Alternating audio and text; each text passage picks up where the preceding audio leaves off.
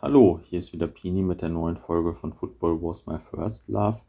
Gleich kommt eine Folge, die ich schon vor ein paar Wochen aufgenommen habe. Wir haben damals auch draußen aufgenommen, das hört man leider auch ein bisschen äh, im Positiven wie im Negativen. Aber es war trotzdem ein tolles Gespräch, denke ich. Ähm, und war mal wieder ein ganz anderes Thema, nämlich wie wird man Fußballprofi, war die Frage. Und der René Müller, mit dem ich gesprochen habe, gibt uns da auch noch außerdem ziemlich viele interessante Sichtweisen auf den Fußball, auf Spielerberater und, und, und. Ähm, also fand ich schon sehr interessant, auch wenn das äh, vielleicht ein bisschen abseits unserer normalen Themen hier war. Also hört mal rein und wenn ihr hier das erste Mal bei Football Was My First Love zuhört, dann sei euch, sei euch natürlich noch die Football Was My First Love App mit einer ganzen Menge Fußball-Podcasts empfohlen. Viel Spaß! Hallo, hier ist wieder Pini mit der neuen Folge von Football Was My First Love. Heute bin ich in Bad Oeynhausen auf einer schönen Tribüne hier, wo allerdings leider kein Fußball regulär gespielt wird. Also schade für alle Groundhopper unter uns. ähm, Erzähle ich vielleicht demnächst nochmal was zu diesem Faststadion. Ähm, die Frage ist heute, wie wird man Fußballprofi? Eigentlich geht es immer sehr viel um Fußballnostalgie, ist jetzt ein bisschen, äh, bisschen Nebenthema hier, sage ich mal, aber das äh, wird bestimmt trotzdem ganz gut. Und jetzt habe ich mit dem René hier auch einen kompetenten Gast, den ich noch aus den unteren Ligen kenne und der dann noch Fußballprofi geworden ist. Jetzt muss ich einmal die Anekdote erzählen. Eigentlich müssen die Gäste immer am Ende eine Anekdote erzählen. Jetzt erzähle ich mal eine. Ähm, du bist ja leider nicht beim BVB gelandet, obwohl ich damals mit 13 oder so dem BVB einen Brief geschrieben habe, 96, 97 so, äh, dass ich dich empfohlen habe. Und äh, dann ist ja auch wirklich äh, Kalle Riedle weggegangen damals zu Liverpool. Da wird doch jetzt eine Stelle frei. Aber äh, du bist dann ja woanders gelandet. haben wir jetzt ein paar Leute so in meinem Umfeld, wo wir alle gerade feststellen, ah, wir haben mit 12, 13, 14 mal dem BVB einen Brief geschrieben, um irgendwie das Management zu unterstützen. Ich habe dich empfohlen, andere hat empfohlen, Ottmar Hitzfeld zu entlassen. also, ähm, naja. Ja, jetzt habe ich so viel geredet. Sag du doch mal ein paar Sätze zu dir. Ja, hallo Pini, schön, dass ich heute in deinem äh, Format Football Was My First Love dabei sein darf. Ähm, ja, also momentan ist es so, dass äh, der Fußball nicht nur my first love ist, es auch, glaube ich, es wird auch my, my, my last love sein, weil mhm. Fußball ist mein, na, mein Leben ist zu viel, aber es ist immer Teil meines Lebens und ein großer Teil. Mhm. Und ähm, ja, ich bin äh, jetzt zurzeit bei Arminia Bielefeld tätig mhm. als sportlicher Leiter und äh, unterstütze aber auch Trainer, um sich weiterzuentwickeln. Und seitdem ich denken kann, seit meinem vierten Lebensjahr, kicke ich auch selber. Ähm, jetzt mit äh, knapp äh, 45 äh, ist das nicht mehr so ganz so gut mhm. möglich, aber natürlich ist Fußball immer noch ein ganz großes Thema bei mir. Mhm. Wie bist du denn mal zum Fußball gekommen ursprünglich? Das ist eine sehr, sehr schöne Geschichte. Meine Mutter hat mich mit äh, vier Jahren an der Hand damals in Minden zur Minder Spielvereinigung zum mhm. Training, äh, die, die Bambinis gab es noch nicht, damals hieß mhm. das die F-Junioren. Und sie hat mich zum Training gefahren und da hat der Trainer dann zu ihr gesagt, ähm, also Frau Müller, der kleine Dötz ist doch ein bisschen zu klein. Wir trainieren hier mit fünf und mit sechsjährigen. Äh, warten Sie mal noch ein Jahr, dann kommen Sie noch mal wieder. Mhm. Dann Sie, tun Sie mir eingefallen, lassen Sie ihn nur diese eine Einheit mhm. mittrainieren. so und am Ende des Trainings kam dann äh, meine Mutter wieder zum Trainer und der Trainer stand dann, ah, hat sich ein bisschen größer auch gemacht und guckte dann auf meine Mutter runter und sagte so, wissen Sie was, den können Sie ruhig öfters schicken. den kann man ja gar nicht, also der bleibt nie stehen. So, das waren so das, was meine Mutter mir heute erzählt hat, so diese ersten Berührungspunkte mit, mit dem Fußball, Vereinsfußball. Ah, okay, cool. Ähm, und hast du vielleicht auch ein erstes Stadionerlebnis, wann du das erste Mal im Stadion warst oder so? ähm, Stadionerlebnis, das, ähm, wenn, wir, wenn wir über nostalgische Orte sprechen, dann mhm. gehört da sicherlich auch das Minder-Weser-Stadion dazu. Oh ja. Oh Und ja. Äh, da habe ich damals halt auch äh, immer so Traditionsspiele. Ich kann mich jetzt nicht mehr genau daran erinnern. Ich meine, damals war Werder Bremen zu Gast da mhm. und das sind so diese ersten Momente, mhm. wo ich ähm, auch so Stadionatmosphäre geschnuppert habe. Richtig los ging es dann aber Mitte, Ende der 80er, wo ich die Alm äh, wirklich besucht mhm. habe auch äh, und wo das Gras noch aus der Tribüne, auf der Steintribüne von unten nach oben, also an diese Momente kann ich mich auch noch sehr ja. gut dran erinnern. Ja, die gute alte Alm. Ähm, hattest du in deiner Jugend dann so äh, Idole, ähm, die, also als du schon wusstest, du willst höherklassig Fußball spielen, sage ich mal? Ich muss mich jetzt ja outen. Ja, also mein großes Idol war äh, Karl-Heinz Rummenigge. Mhm. Ich äh, habe wirklich äh, sämtliche Trikots von ihm äh, an der, an der, an der, an der ähm, da, da, da, war noch die Rakete drauf, da Iveco Magirus, mhm. so das ist so diese 80er Zeit, hinterher auch ja. mit Commodore und Karl-Heinz Rummenigge Ähm, er hat auch links außen gespielt, er selber Linksfuß und war auch Vollblutstürmer. Das war so, das war so, das war so mhm. meins. Und das war so wirklich eins meiner, meiner Idole aus der Kindheit. Ah, okay. Ja, ich glaube, dass viele den vorher als Spieler gut fanden. Mittlerweile ist er in Dortmund auch so ein bisschen als Schande von Lippstadt bekannt. Unter so traditionsreichen Fans, sage ich mal. ähm, das nur als kleine Anekdote, falls du ihn mal triffst. okay. ähm, du kommst ja aus Minden. Bei welchen Vereinen hast du denn dann in der Jugend gespielt? Ich habe es ja eingangs gesagt, ich habe bei der Mindener Spielvereinigung gespielt, MSV 05. Mhm. Äh, dann bin ich zum SC Minden gegangen, mal in der Jugend, weil da viele Freunde von mir gespielt haben. Mhm. Und dann bin ich so, so, so ein Stück weit da, dahin zurückgewechselt und äh, habe dann wieder den äh, Weg zurück zum Mindener Spielverein, weil die immer Höherklassiker gespielt mhm. haben. Und äh, habe dann äh, irgendwann den Schritt auch überkreisig gewagt bin, zum SC Herford gegangen und mhm. schlussendlich mein letztes A-Jugendjahr habe ich dann bei Arminia Bielefeld verbracht. Mhm. Unter Norbert Eilenfeld als Trainer noch. Ah, okay, cool. ähm, wann wurde es denn dann so professioneller? Also wann, wann dachtest du, ich kann es vielleicht schaffen, Profi zu werden? War das dann äh, in Minden oder schon in Herford? Oder? Also in der, in der Jugendzeit, man hat natürlich immer so diesen Traum, diesen Wunsch. Äh, mhm. Äh, damals war Fußball ja noch nicht, heute machst du und du kannst überall Fußball gucken. Mhm. YouTube, du kriegst, du kannst Fußball, wenn du, wenn du genau selbst, kannst du, glaube ich, 24-7 Fußball gucken. Mhm. Das war damals natürlich nicht möglich. Damals war wirklich, ähm, ich glaube, 18 Uhr Sportschau ähm, und, dann, und dann diese Spiele, Nationalmannschaft noch auf ARD mit der Zimmerantenne. Mhm. Und das haben wir geguckt. Und den Wunsch, den Traum hatte ich immer schon. Leistungsorientiert wurde es immer weiter mit der Spielklasse auch. Ich habe in der B-Jugend Landesliga gespielt, haben wir schon dreimal die Woche trainiert. In mhm. Herford in der, in der A-Jugend haben wir auch dreimal trainiert.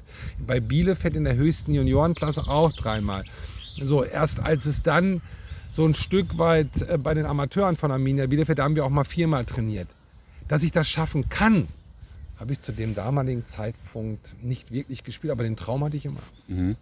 Ähm, hattest du denn mehr Talent vielleicht als die anderen Jugendspieler in Minden zum Beispiel? Oder warst du fleißiger oder beides? Also ich hatte eine einzigen, ein, also wenn ich heute in der Retroperspektive sage, habe ich ein Merkmal, glaube ich, was mich schon von anderen unterschieden hat. Und das ist, glaube ich, auch ein Kriterium, wenn ich mit anderen Trainern und Spielern, die Ex-Profis waren, gesprochen habe. Die Mentalität und der Wille. Das mhm. war der Unterschied. Da, wo andere mhm. aufgehört haben, vom Balljonglieren äh, angefangen, wenn das nicht geklappt hat, weitermachen. Mhm. Und üben und üben. An der Hauswand, ich musste die Hauswand hinterher streichen, weil sie wirklich äh, mit Ballabdrücken die weiße Hauswand befleckt war. Mhm. Aber Technikübung und so weiter. Also ich bin mit 14, das darf man eigentlich gar nicht sagen, mit 14 mit Bleiweste am Kanal angelaufen, weil ich das Gefühl gehabt, ich bin zu langsam. Mhm. Und die Leute haben gesagt, was macht denn, was, was, was, ist das, was ist mit dem schief? Ja? ja. So, also ich glaube, dieses, das ist schon das, was mich von anderen unterschieden hat. Ja. Mhm. Ja, okay. Ähm, hast du denn in der Jugend dann viel verpasst, sage ich mal, was man jetzt häufiger bei Fußballprofis so fragt, weil du ähm, am Kanal langlaufen musstest in der Zeit, während die anderen auf der Party waren oder so? In der damaligen Zeit überhaupt gar nicht. Mhm. Also ich kann mit Fug und Recht behaupten, ich habe alles mitgenommen. Ich habe Partys mitgenommen, mhm. ja, ich äh, äh, habe auch Alkohol mitgenommen, mhm. ich habe Zigaretten mitgenommen und so weiter und so fort. Also es ist äh, nichts, was... Das Einzige, worauf ich immer geachtet habe, war, dass das im Balance ist. Mhm. Dass, ich das, dass ich dann immer wieder den Fokus, und mal ist der Fokus ein bisschen weiter weg vom Fußball gegangen, mhm. aber ich habe ihn nie verloren. Mhm. Und das war, der, das war glaube ich, so ein, so, so ein Kernmerkmal. Trotzdem habe ich die Freiheit gehabt, meine Jugend so zu genießen, mhm. wie ich es wollte. Und ich glaube, das ist ein großer Unterschied von heute zu früher. Das wäre natürlich meine nächste Frage gewesen, ja. Ob das heute auch noch so ging, aber es ist wahrscheinlich heute sehr Nein, anders. Der, ne? Ja, der Fokus der Nachwuchsleistungszentrum ist natürlich auf Ausbildung. Ich arbeite ja selber im Nachwuchsleistungszentrum mhm. von Arminia Bielefeld. Und äh, alleine aufgrund der gesellschaftlichen Entwicklung mit, mit Schulsystem und so weiter ist sowas, sowas Unbeschwerliches gar nicht möglich. Mhm. Schulsystem teilweise, die Jungs, die kommen um 16 Uhr von der Schule und haben um, um 17, 17 Uhr schon wieder Training. Mhm. Das heißt, das trotzdem in Einklang zu bekommen, ist für uns die größte Herausforderung. Weil wir können nicht nur pushen, pushen, pushen, wir müssen auch mal rausnehmen. Und deswegen ist einer meiner Leitsätze auch in der Ausbildung, Fußball ist nicht unser Leben, Fußball ist Teil unseres Lebens. Mhm. Daneben existiert auch was. Ja. Auch wenn der Raum vom Fußball ziemlich groß ist, was auch nachvollziehbar ist bei den Jungs, die bei uns spielen. Naja, klar. Ähm, bei den Senioren hast du dann ja zu Beginn deiner Laufbahn äh, lange beim FC Bad Oeynhausen gespielt. Was, was war das? Verbandsliga, Landesliga oder was war das? Verbandsliga war das, ja. Ah, okay. Und war das dann äh, so, ich sag mal, Feierabend, Fußball mit einem anderen Job tagsüber? Das war ja wahrscheinlich nicht dein Beruf dann in der Verbandsliga. Ja. Also, also du hast irgendwo anders gearbeitet und hast dann danach Fußball gespielt quasi.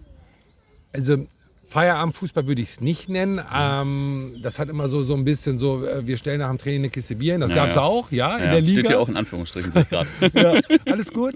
Ähm, wir haben auch da dreimal die Woche trainiert, mhm. teilweise viermal die Woche. Und das war schon ähm, Amateurfußball pur. Mhm. Geile Kameradschaft, mhm. wenig, wenig äh, Bramborium drumherum, aber trotzdem wollten wir natürlich dann halt auch Spiele gewinnen und wir wollten natürlich halt auch in der Klasse bleiben. Das war unser Ziel damals. Ähm, aber Feierabendfußball dahingehend, dass wir jetzt nicht äh, natürlich tagsüber trainiert haben, sondern abends äh, erst Training hatten und im Vorfeld. Damals die Zeit für mich war die Orientierungszeit. Ich ähm, habe nebenbei Geld verdient.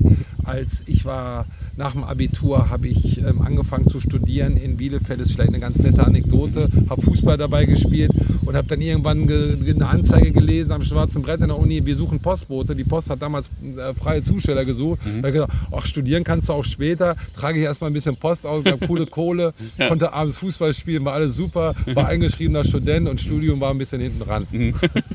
ja, nicht schlecht. Das äh, kennen bestimmt auch einige Hörer.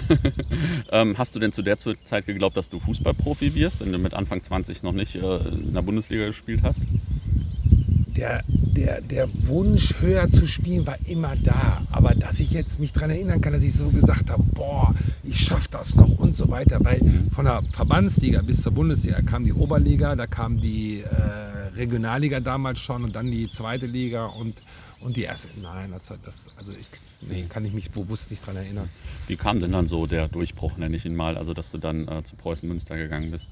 Total cool, weil jetzt kann ich echt, und das ist ja nicht abgesprochen, den Bogen zu deiner Eingangsgeschichte äh, äh, spinnen, weil du hast ja gesagt, du hast damals auch Borussia Dortmund einen Brief geschrieben. Und es gab tatsächlich, meine Karriere fing an, weil einer meiner Jugendtrainer vom SC Herford, Markus Wagner, einen Brief geschrieben hat, zu der Zeit, wo ich in Bad Oeynhausen geschrieben habe, an alle Erstligisten, mhm. Zweitligisten, ähm, Regionalligisten und gesagt, hier in Oeynhausen, hier spielt einer, den solltet ihr euch mal anschauen. Mhm. Und ein Verein ist tatsächlich an der Mindener Straße, an dem altehrwürdigen Stadion mhm. in Bad Oeynhausen stehen geblieben. Hertha BSC Berlin. Aha, okay. Und die haben mich angeguckt äh, in Form von Bernd Stork, mhm. ehemaliger Nationaltrainer von Ungarn und hat sich angeschaut und äh, unter Jürgen Röber war er Co-Trainer bei Hertha und hat gesagt, ach, ich hatte einen ganz guten Tag an dem, an dem, mhm. an, bei der Beobachtung und dann haben die mich zum Probetraining eingeladen. Mhm. Und da war ich zweimal, hätte auch zu Hertha BSC gehen können, hätte bei den Amateuren spielen sollen, bei den mhm. Profis trainieren sollen. Dann war für mich der Schritt in die Großstadt, das war für mich too much. Das ja. hat mich irgendwie ein bisschen erschlagen. Und ab dem Moment, wo das dann einfach mal ins Rollen gekommen ist, bin ich dann äh, natürlich aufmerksam oder sind andere Vereine in Ostwestfalen auf mich aufmerksam geworden, von Preußen Münster über auch, auch äh, LR Anis damals noch, ja. ähm, SC Paderborn, Ferl. Und dann habe ich mich für den Schritt nach Münster entschieden. Mhm. Ah, okay, cool. Du hattest dann ja ziemlich viele Stationen, so, also hast ja relativ häufig gewechselt. Mhm. War das gewollt oder war das Zufall oder wie kam das so? Ach, was heißt gewollt? Also am liebsten hätte ich natürlich, äh, wäre ich bei einem Verein, äh, wäre ich da geblieben. Aber so eine Karriere läuft ja wie unser Herzschlag. Mhm. Ja, das ist ja nicht irgendwie, ähm, ähm, ne, das geht bub, bub, das geht hoch und runter, das mhm. geht hoch und runter. Und so war, lief halt auch meine Karriere ab. Und wichtig für mich war, dass ich, ich bin ja relativ spät Profi geworden, mit, im Übergang 23, 24. Aber für mich hatte sich schon ein klares Wert- und Normsystem entwickelt. Mhm. Ich wusste, für was ich einstehen kann und für was nicht. Mhm. Wenn du für etwas einstehst und eine Meinung hast, dann kann es auch mal sein, dass du aneckst. Ich bin in meiner, in meiner, in meiner elfjährigen Profikarriere als Spieler bin ich auch zweimal suspendiert worden. Mhm. So, und, ähm, wegen Meinung, oder? Wegen, ja, wegen mhm. Meinung. Und wo ich einfach sage, okay, dafür stehe ich aber ein. Mhm. Wenn meine Tochter geboren wird und ähm, ich äh, verzichte aufs Trainingslager und dann dadurch eine Abmahnung bekomme und sage, mhm. ich klage gegen diese Abmahnung, dann ist das für mich eine Haltung. Mhm. Und dann kann es natürlich auch sein, dass dann irgendwann solche Sachen auseinandergehen. Ähm, bei Vereinen, wo ich gesagt habe, nee, Bei Rot-Weiß Oberhausen zum Beispiel, ich hätte den Mhm. Vertrag verlängern können, habe ich aber nicht. Weil das für mich nicht mehr, nicht mehr zusammenpasst. Ja. Ich hätte in der zweiten Liga bleiben können, gehe aber in die dritte Liga zum, zum FC Augsburg. Und das hatte nicht, nicht finanzielle Gründe Mhm. oder sonst irgendwo etwas. Hm, Das war aber damals wahrscheinlich auch schon äh, eine seltene Haltung, wahrscheinlich so, dass man so, ähm, so eine Haltung hatte, sage ich mal, die jetzt, wo es nicht primär um Karriere und Geld geht, sondern auch um Normen und Werte. Immer Normen und Werte, es steht, für was stehe ich ein, für Mhm. was übernehme ich die Verantwortung. Und ich mache, bin ja jetzt hier auch, will auch kein Moralapostel oder sonst was. Natürlich guckst du auch, dass du deine Brötchen nach Hause bringen Mhm. Ja, klar. kannst, dass du ein normaler, durchschnittlicher Zweitligaspieler damals, der hat ja jetzt hier nicht irgendwo äh, Millionen gescheffelt oder sonst Ja. was, sondern wir konnten alle gut leben. Das war ein, war ein großartiges Gehalt, gar Mhm. keine Frage. Aber mal unabhängig davon gibt es Sachen, für die, wo, wo ich einfach sage, dafür stehe ich Mhm. ein und ähm, dann kostet es, was es wolle auch. Okay, ähm, dann bist du in Paderborn aber länger geblieben, weil es da einfach richtig gut gepasst hat, oder? Ja, äh, gut, es waren ja ein paar Stationen dazwischen, Augsburg, ähm, Erfurt. Das waren alle Stationen, wo ich unheimlich viel lernen durfte. Ich habe interessante Menschen kennengelernt. Und dann quasi mit dem Aufstieg von Rot-Weiß Erfurt, das war übrigens heute vor 16 Jahren, fällt mir gerade ein. Mhm, okay, cool. Ja. ja, sind wir Da hast du ja auch aufgestiegen. gerade letztens ein Video gemacht mit, mit denen zusammen, ne? Genau, genau. Und ähm, äh, das ist heute und und gerade in dieser Saison, wo es richtig gut lief, der Verein aber finanzielle Schwierigkeiten hatte und ich gesagt habe, ey, ich möchte jetzt, ich habe zwei Kinder, ich möchte zurück Richtung Heimat, Richtung Ostwestfalen. Und äh, dann habe ich mich für Paderborn entschieden. Und obwohl Erfurt wirklich total geile Station war, wir sind in die zweite Liga aufgestiegen in der Saison und so weiter. Ähm, aber das war äh, dann Paderborn, das hat, dann, hat sich dann entwickelt, das hat gepasst und ja, ähm, war eine sehr, sehr schöne, schöne Zeit in Paderborn. Ja. Wenn man so mittendrin ist, statt nur dabei, ist es dann immer noch ein Traum, Profifußball zu sein, Profifußballer zu sein.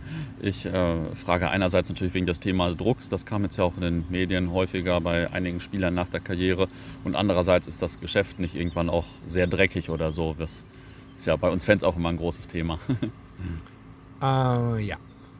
Geschäft ist sehr, sehr ähm, anrüchig ab und zu, Mhm. weil was ist denn der große Unterschied zu anderen Businessbereichen? Mhm. Es ist unmittelbar, es ist sofort, es ist transparent, jeder guckt drauf, jeder kann was bewerten. So, und das macht das Ganze natürlich auch, macht einerseits den Reiz aus, andererseits lässt es natürlich ganz viel Raum, um Thematiken groß zu machen, Thematiken reinzubringen. Ähm, wenn du über das Thema Druck sprichst, ja, ist. Und es war auch nicht immer leicht und es war auch nicht immer schön, Fußballprofi zu sein.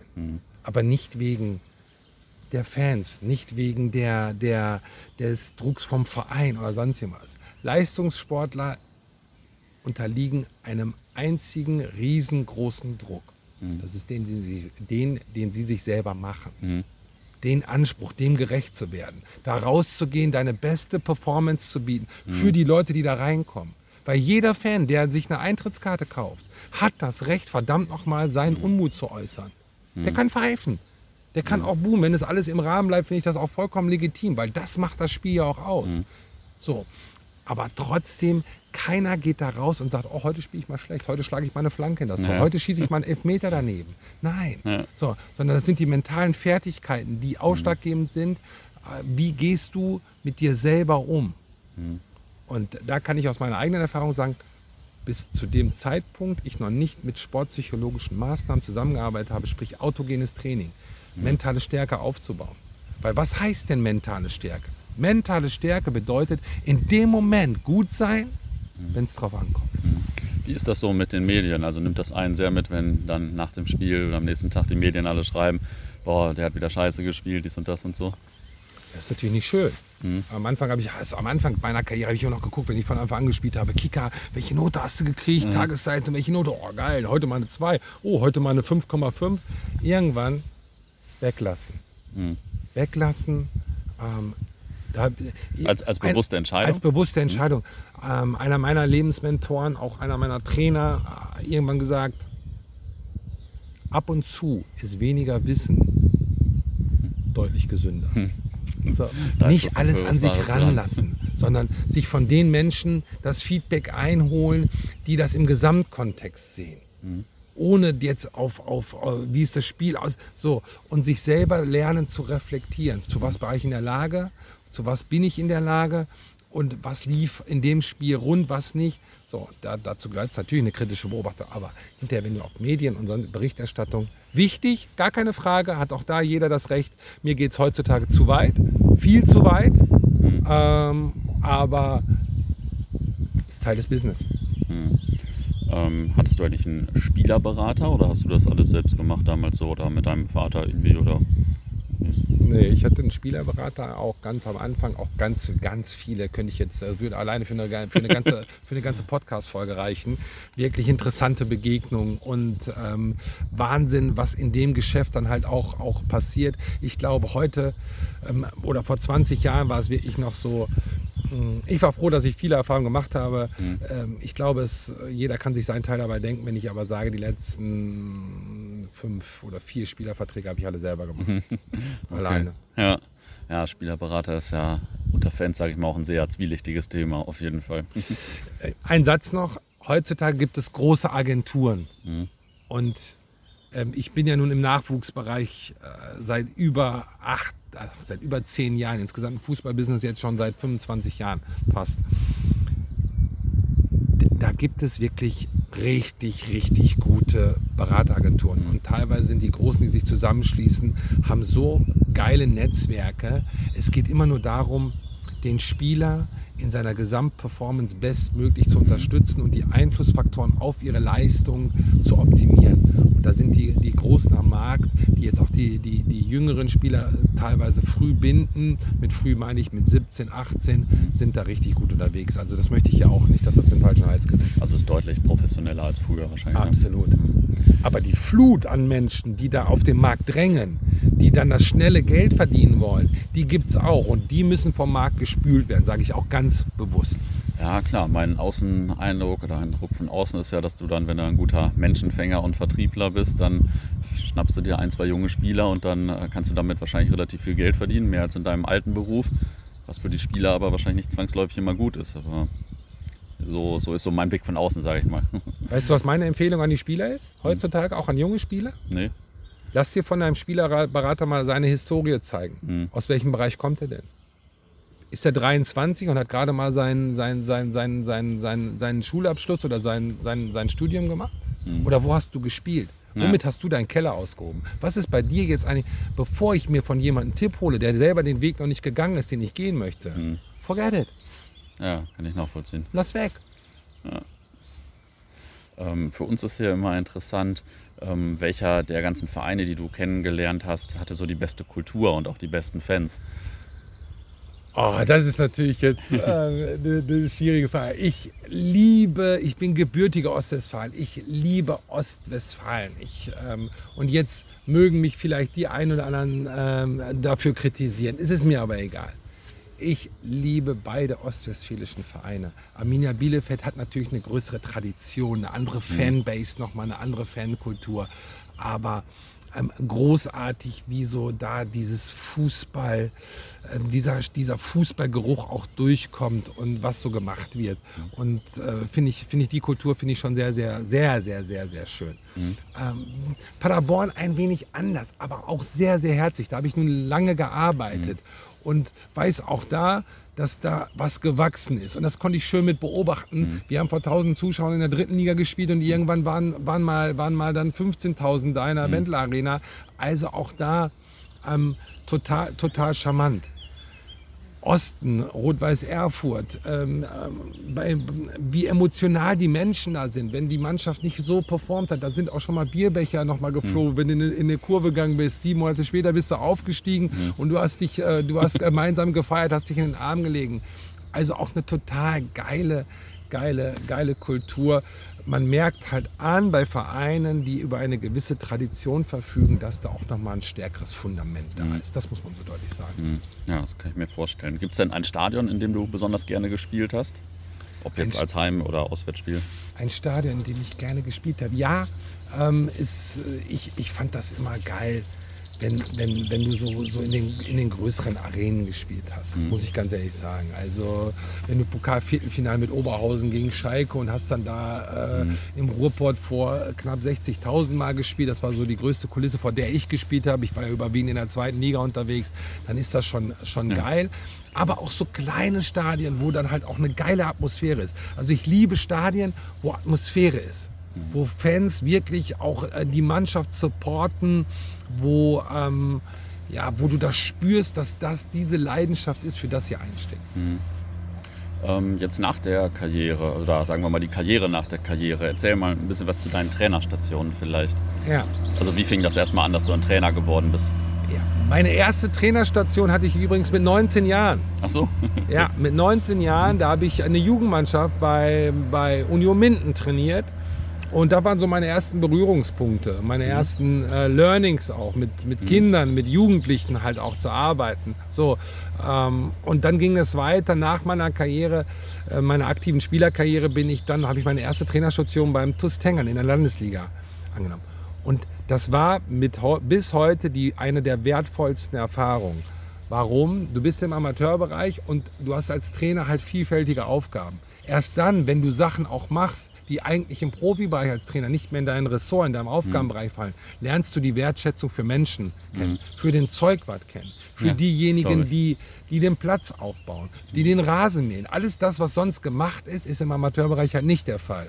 Und somit hast du eine andere Wertschätzung. Also jede Station, die ich gehabt habe, hat mir was gegeben. Ob ähm, Tengern in der Landesliga, ob Paderborn 2 in der, in der, in der, mit der U23 in der Westfalenliga, wo es leistungsorientiert dann äh, weiterging. Meine Interimstrainerstation ähm, äh, beim, bei den Profis beim SC Paderborn. Wahnsinn, wie viel ich da lernen durfte und Ja. mich weiterentwickeln durfte.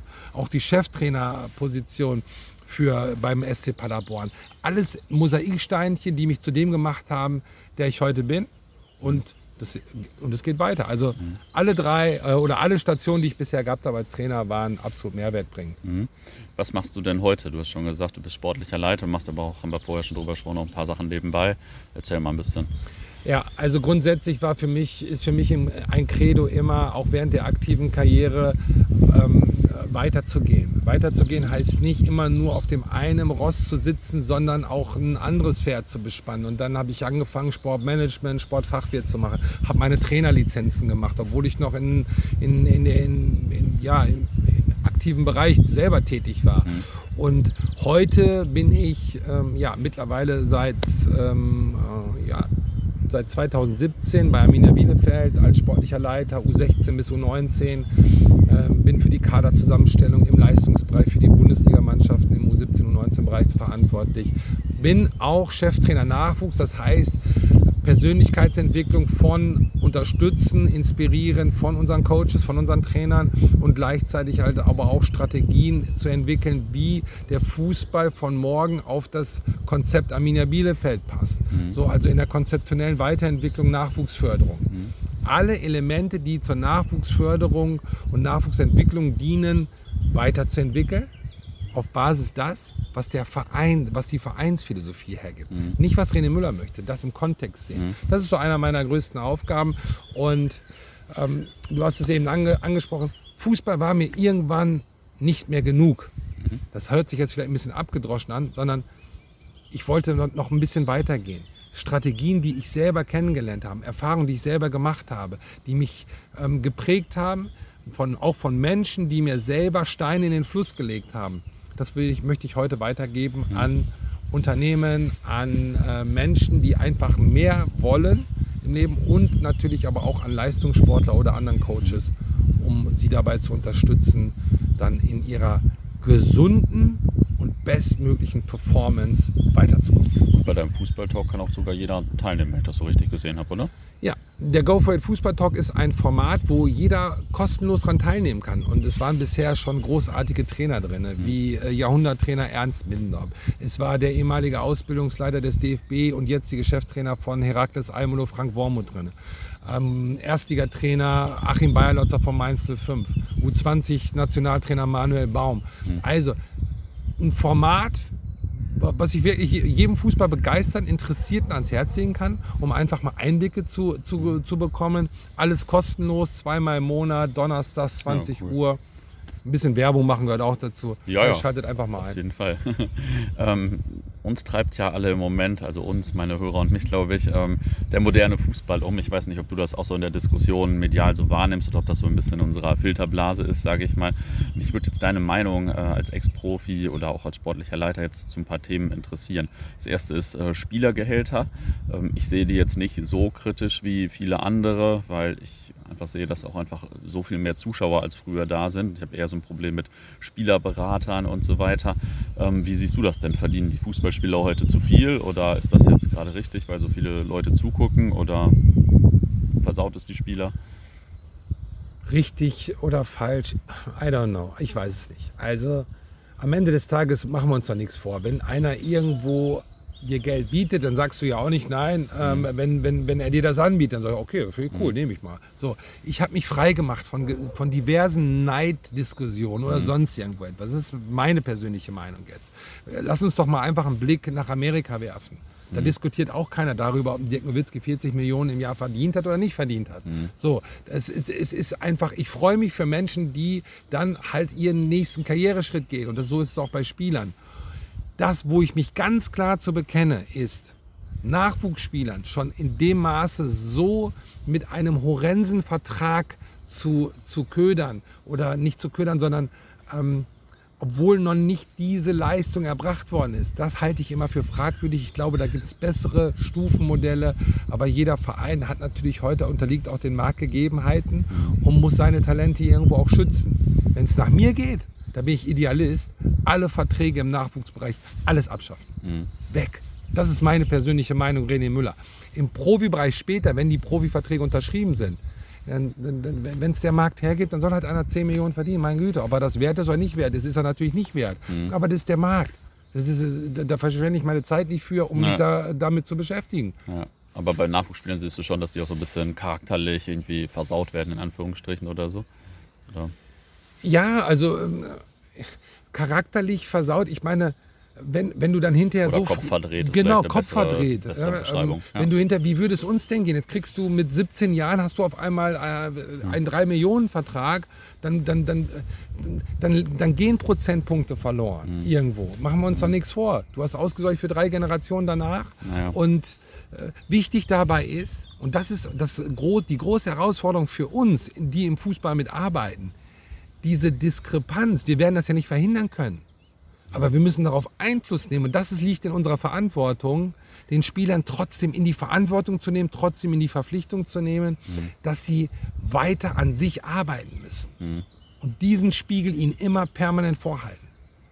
Ja, ja. Siehe Cristiano Ronaldo. Man kann über ihn sagen, ja. was man will. Wer bis 34 in so einer Performance-Klasse äh, unterwegs ist, der ein Drittel seines Gehaltes für ein Personal Trainer im Schlafbereich, ein Personal Trainer im mhm. Athletikbereich, ein Personal Trainer auf dem Platz noch engagiert, zusätzlich zu den, zu den Einheiten, die er bei, bei Juventus Turin eh schon macht. Dann sage ich, hey, der, der, der, der, der spielt nicht mehr fürs Geld, der kriegt das Geld automatisch, mhm. weil er das, was er tut, nach wie vor mit tausendprozentiger Einstellung tut. Mhm. Und das ist deswegen auch ein Vorbild. Da könnte ich jetzt noch andere nennen. Mhm. Ja, Toni Kroos, whatever. Also, und das muss man sehen. Heutzutage, wir sehen immer nur das Endprodukt.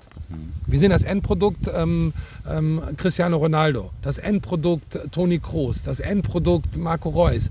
Was die aber für einen Weg gegangen sind, wie, wie, wie, was für einen Invest die betrieben haben, sehen wir nicht. Wir sehen ab und zu nur geile Social-Media-Bilder und ja. sehen dann, oh, das möchte ich aber auch gern haben. Nein, da musst du hinkommen. Da musst du hart für arbeiten, mhm. weil das kommt nicht von alleine. Mhm. Ähm, für uns ist ja auch so ein bisschen immer kritisch, so ein Verband wie äh, DFB oder auch UEFA und so, äh, weil die relativ altbacken sind und äh, ja, moralisch vielleicht auch immer ein bisschen fraglich rüberkommen, sage ich mal. Wie ist so dein Blick auf DFB und UEFA? Ich glaube, dass ähm, jedes System irgendwann immer an seine Grenzen stößt und da muss man gucken, produzieren wir noch für das System oder ist es äh, notwendig, das System anzupassen. Mhm. Ähm, eine Anpassung ist passiert, indem man halt gesagt hat, okay, wir machen, wir, wir gründen die DFL. Mhm. Das ist ja eine Anpassung. Dass das Business sich so weit entwickelt hat in einer Vermarktungsstruktur, ähm, ist einerseits förderlich, weil wir dann mehr, mehr, mehr Gelder zur Verfügung haben, um gewisse, um gewisse Maßnahmen zu ergreifen im Nachwuchsfußball, ja, doch auch zu, be, zu beschleunigen vielleicht. Der, der Punkt ist der, welche Interessen werden exakt vertreten für mich? So, und mir, mir, mir ist es momentan, ich kann aber nicht genau bewerten, weil ich nicht genau dran bin. Deswegen mag ich es nicht, über Sachen zu bewerten, die ich nicht zu 1000 Prozent. Wichtig ist, kritisch hinterfragen, handeln wir noch im Sinne des Fußballs, des Spiels, wo wir das in, ins, in Einklang bekommen müssen, dass wir dieses äh, leisten können, was wir momentan leisten. Sprich, hm, ist es möglich, dass wir so eine Bundesliga-Saison trotz Corona zum Beispiel über die Bühne bekommen? Oder sollten wir uns irgendwann fragen, ist das System darauf ausgelegt, so viel Fernsehgelder auszuschütten und wenn die nicht ausgeschüttet werden, dass eine, eine, ein Verein vielleicht auch in seiner Existenz bedroht ist. Dann sage ich, wenn dem so ist, müssen wir anfangen, an, das, an dem System wahrscheinlich mhm. zu arbeiten. Nicht wahrscheinlich, sondern müssen wir daran arbeiten. Mhm. Ähm, ich sehe UEFA und DFB als langjährige Institutionen, die, und das meine ich bei, für alle Institutionen, immer wieder sich neu erfinden, immer wieder sich neu erfinden und äh, up-to-date zu sein und den Zeitgeist zu treffen. Ähm, dass die Entscheidungen treffen, die nicht auf jedermanns äh, Vorliebe treffen, das ist so. Das ist bei jeder Entscheidung so, ja. ja. ähm, jetzt mal so fünf oder zehn Jahre weiter gedacht, glaubst du, Fußball wird weiterhin so der Sport sein oder also in Deutschland oder wird E-Sports das vielleicht auch ein bisschen ablösen oder, oder ein bisschen kleiner machen, zumindest im Fußball? Ich kenne mich jetzt im E-Sports-Bereich nicht so aus. Ich sehe, dass da halt auch virtuelle Bundesligen spielen. Finde ich gut. Mhm. Das ist auch so ein Up-to-Date-Bereich. Ähm, der Fußballsport wird meiner Meinung nach auch in zehn Jahren noch eine ganz, ganz hohe gesellschaftliche Relevanz mhm. haben. In welchem Setting? Das weiß ich allerdings nicht. Mhm. Ich glaube, dass wir das Rad ziemlich weit gedreht haben. Jetzt steht das Rad mal gerade und wenn ein Rad steht, kann man sich überlegen, okay, drehen wir es wieder nach rechts oder justieren wir nach, um es dann wieder auf ein anderes Level zu heben. Mhm. Wie dieses Level aussehen kann, mag ich, mag ich schwer, schwer ähm, zu prognostizieren. Ich glaube, dass Fußball von einer einzigen Sache immer leben wird. Das sind die Emotionen und das mhm. ist das, was der, der normale Fan, äh, der kann ja, kommt aus allen Gesellschaftsschichten. Das ist der Arzt, das ist der Anwalt, das ist aber auch derjenige, der hart für seine Dauerkarte arbeiten muss. Mhm. Und wir dürfen nicht vergessen, diese Menschen mitzunehmen und das auch mhm. zu berücksichtigen. Ja. Und ähm, deswegen glaube ich, dass der Fußball immer eine Relevanz haben wird gesellschaftlich. Und ich wünsche mir natürlich, dass wir das berücksichtigen, dass wir die Stadien noch genauso multikulturell füllen, wie wir es jetzt gerade mhm. tun. Und nicht irgendwann eine, eine Upper Class dann äh, künstlich herstellen. Das, mhm. wäre nicht, das wäre nicht gut. Ja, das glaube ich. Ähm, was waren denn so die interessantesten Typen, die du so in der ganzen Fußball, deiner ganzen Fußballzeit kennengelernt hast? Wie viel Zeit haben wir? ja, du, du lachst schon. okay, ich, kann, ähm, ich begrenze den ersten zwei, drei Leute ja, sagen oder so. Ich begrenze das mal. Die, die, die interessantesten Typen waren tatsächlich auch Vereinspräsidenten. Ähm, mhm. Werner Altegör vom VfL Bochum, mhm. Wilfried Finke von, von, ähm, S, vom SC Paderborn 07. Weil beide leider schon verstorben. Mhm. Wenn die den Raum betreten haben, dann haben die den Raum ausgefüllt. Mhm. Man kann über beide Menschen sagen, was man will. Aber die haben es geschafft, egal in welcher Ansprache, egal in welchen Verhandlungen, ein authentisches Dasein, das heißt ihr Wert- und Normsystem so zu präsentieren und das auf ihre eigenen, ureigenen Art. Mhm. So, und das hat mich immer beeindruckt bei diesen beiden Menschen und die waren beide straight. Mhm das, was besprochen worden ist, das, das hat gegolten, egal ob Vertrag oder nicht Vertrag. Wenn der Handschlag da war, dann war das safe. Und das ähm, hat mich beeindruckt, deswegen nenne ich diese beiden. Und ich habe natürlich viele tolle Mitspieler äh, Mhm. gehabt, die ihre eigene Historie, ihre eigene Story hatten.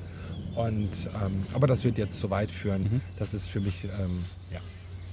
Was würdest du den jungen Fußballspielern mitgeben, die Profifußballer werden möchten, die jetzt vielleicht 14, 15 sind und davon träumen oder 12 oder so? ja. Das Allerwichtigste ist, sei geduldig, arbeite hart und bleib dir selber treu. Mhm. die Mentalität, das Fußballspiel so anzunehmen, auch mal eine Rückschläge anzunehmen, kritikfähig zu sein, das kommt alles in diesen drei Punkten, ähm, ist damit mit inbegriffen. Lasse dir von niemandem einreden, dass du etwas nicht erreichen kannst. Mhm. Weil ich bin das prädestinierte Beispiel. Ich hätte normalerweise kein Fußballprofi werden dürfen. Mhm. Ja, Halswirbelbruch, ähm, äh, drei Knieoperationen, Mhm. äh, bevor meine Karriere angefangen hat. Mhm. So, nur das mal am Rande. Also geh den Weg weiter. Und das Allerwichtigste ist, nicht immer schauen, ja, warum habe ich das nicht und warum spielt der jetzt? Mhm. Mund abputzen, weitermachen. Aufstehen, hinfallen, aufstehen, weitermachen. Mhm. So, fragen Trainer, wenn ich nicht spiele, nicht nölen, warum spielt der? Ich bin doch viel besser. Was kann ich anders machen? Wenn du immer nur das tust, was du immer getan hast, wird ein Trainer dich nicht aufstellen. So, also, wir reden ganz viel über Mentalität. Fußball kicken können ganz viele. Mach den Unterschied. Mhm. Den Unterschied kannst du dann machen, wenn du mit deinem Kopf an die Sache anders rangehst als andere. Wenn du nur im Außen suchst, wer, kann, wer ist dafür verantwortlich, dass ich jetzt nicht gespielt habe? Fuck, hör auf damit. Mhm. Das ist mein Tipp an junge Spieler. Und wenn dir 16 Mal einer sagt, du spiel, bist nicht in der Startelf, dann muss deine Mentalität das hergeben, dass du sagst, dann zeige ich es ihm, dass ich beim 17. Spieltag in der Startelf stehe. Mhm. Das ist mein Tipp. Ja, gilt ja vielleicht auch für andere ähm, Bereiche des Lebens dann ähm, oder für die Leute, die nicht Fußballer werden wollen. Ja. Ähm, zum Abschluss muss jeder immer eine Story, eine Anekdote erzählen. du lachst schon wieder, als könnte man daraus auch einen eigenen Podcast machen. ja, es ist natürlich, es ist natürlich ähm, total, total spannend. Also, das, was mich tief beeindruckt hat, war, ähm, bitte stell dir vor, wir haben ein Auswärtsspiel in Reutlingen und die Mannschaft ist bereit, in den Bus zu, zu steigen und loszufahren zum Auswärtsspiel. In dem Bus drinnen saßen bei Rot-Weiß Oberhausen der Manager und der Präsident. Unser Trainer Alex Ristic stand vor dem Bus, wir saßen schon drin und in dem Bus stand bei dem Präsidenten und bei dem Manager Kaffee auf dem Tisch, ganz normal. Und ähm, dann kam irgendwann Alexander Ristic vorne rein in den Bus, ging die drei Treppenstufen hoch, guckte so nach links und hm, sah halt, dass der Präsident geraucht hat. Mhm. Ging wieder raus, ging um den Bus rum, hinten rein, in den, in den, in den hinteren Eingang, guckte rein. Männer alle raus aus, aus dem Bus. Okay. Alle Spieler, waren so zehn Spieler drin, alle auch raus aus dem Bus und hat gesagt, der Präsident ähm, kann ich verstehen, ähm, raucht hier in dem Bus, ist alles in Ordnung, trinkt auch Kaffee, aber ist keine gute Vorbereitung für uns. Wir fahren mit dem Zug nach Reutlingen. so, Und dann seid ihr mit dem Zug gefahren.